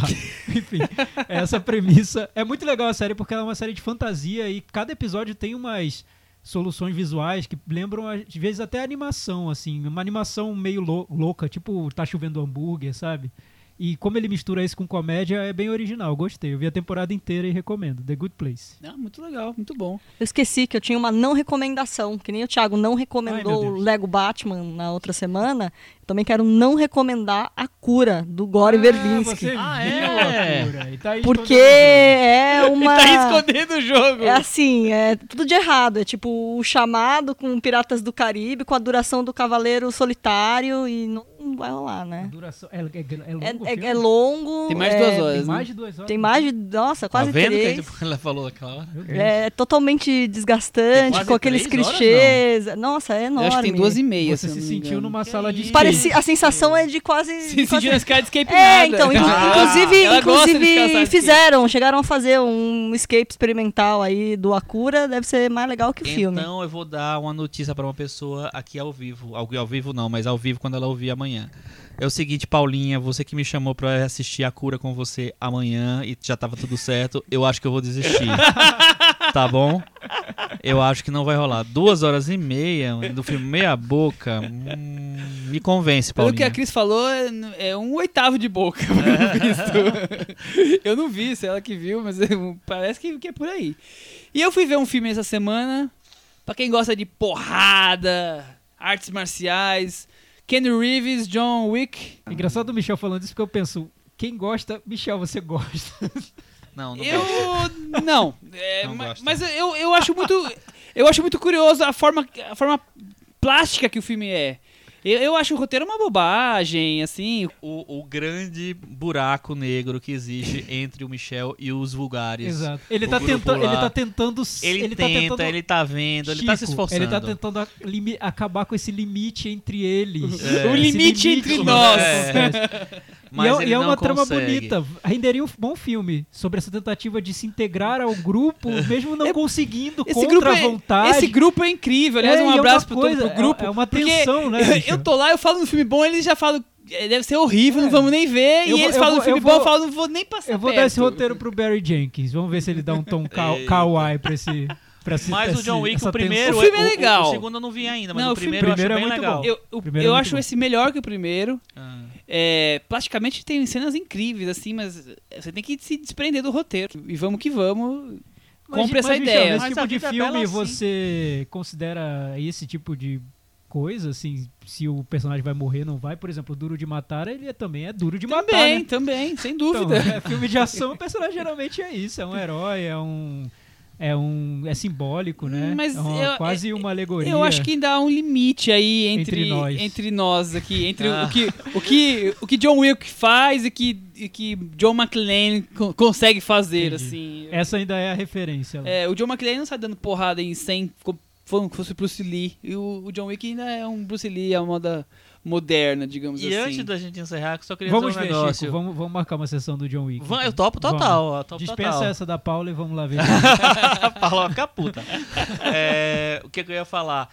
Eu, já meio que na, na expectativa da nova temporada de Twin Peaks, resolvi assistir as duas primeiras. Só assisti a primeira até agora, vou assistir a segunda essa semana. É, e que coisa maravilhosa, Nossa, gente. Chico, eu revi também a primeira. É, O, o episódio piloto, então, eu acho que é um dos melhores filmes do David Lynch. É, pois é. E sabe o que eu acho legal? Assim, é que cê- eu, eu comecei a como comentei alguma coisa no Facebook, aí vieram, vieram as pessoas, ah, eu revi, achei horrível, isso aqui lá, porque os atores são péssimos, porque isso, porque aquilo. Gente, no, no David Lynch, isso é intrínseco a ele. Os É. atores são meio ruins, É, como, geralmente. é como ver John Wick esperando É. a história de um cara que vai morrer. Exatamente, assim, Vai morrer. e- e- Não é- adianta, não, Não, eu, sei que ele não vai morrer. e a coisa kit que ele tem funciona maravilhosamente no Twin Peaks. Talvez seja a obra mais kit dele, eu acho, não é? Eu acho É, que tem esse negócio Mas eu acho maravilhoso coisa. o piloto. O piloto, a trilha é muito boa. A, a trilha o clima, é como ele, como ele, ele mostra aquela cidade É. que é quase de sonho, mas ao mesmo tempo é tão interiorzão, né? É. Americano. Muito bom. muito Maravilhoso. bom. Então, Mas re- eu acho que tem uma queda do primeiro pros outros episódios. Que Ah, me deixou um pouco eu achei triste. tudo assim. maravilhoso. Eu, eu o vou piloto eu falar acho que maravilhoso. eu vou falar que é um absurdo isso, mas eu nunca vi Twin Peaks. Mas Vai eu tô- ver aí, você vai ter muita eu vou ver. diversão, eu tô, então, eu tô com os DVDs aqui que a Nádia que me emprestou, inclusive a Nádia é do grupo do, da Cris dos Escape Games. E eu vou assistir em breve. Eu acho que a gente pode, inclusive, pensar em falar de Twin Peaks quando lançar esse Vamos ano. falar. Pode ser. É, aliás, a primeira temporada eu, eu revi agora, né? Porque eu- mas a primeira temporada eu vi quando passava na Globo depois do Fantástico. Eu vi as duas. E a segunda eu vi quando passava na Record. Mas Porque passou na a- Record a segunda passou na temporada? Record. A primeira passou na Globo e a segunda Mas a passou na segunda Record. passou na Globo também. Eu não lembro de ter passado na Passou Globo. porque, mas eu vi na Record. porque na cidade que eu morava, que é a minha cidade, Maceió, não tinha Record Ah, nessa época. E eu vi o final, sei quem matou a Lara, Ah, Lara Palmer, que eu achava que falar, era. Hein? absurdo. Eu achava que era na, na, na primeira, mas era só na segunda temporada. Vai falar que eu vou descobrir isso não em breve, é no fim por da segunda temporada, é Não no é no meio fim, da né? segunda temporada. David Lynch. Muito spoiler, gente. Não, muito tem- spoiler. teve vários problemas ali contratuais. Sei Vocês lá. sabiam que em 2014 saiu um, um, um filme com sequências não utilizadas no- nos últimos dias de Laura Palmer? Chamado Twin Peaks. é, Eu ouvi falar disso. Agora eu não vou lembrar. Uma coisa tipo Restos Mortais. Não é isso, não, Sério? mas é uma coisa assim. Só com. Tem uma hora e meia não o entraram filme. no Firewalk With Me. Exatamente. Eu acho bom Firewalk With Me. Eu, Eu, não- gosto eu, também. eu vou rever agora, né? Na, Tem que rever, na- é bom. Nessa maratona na aí. maratona. Tô adorando rever. Muito bem. Eu acho que por enquanto é isso e até semana que vem. Tchau. Tchau.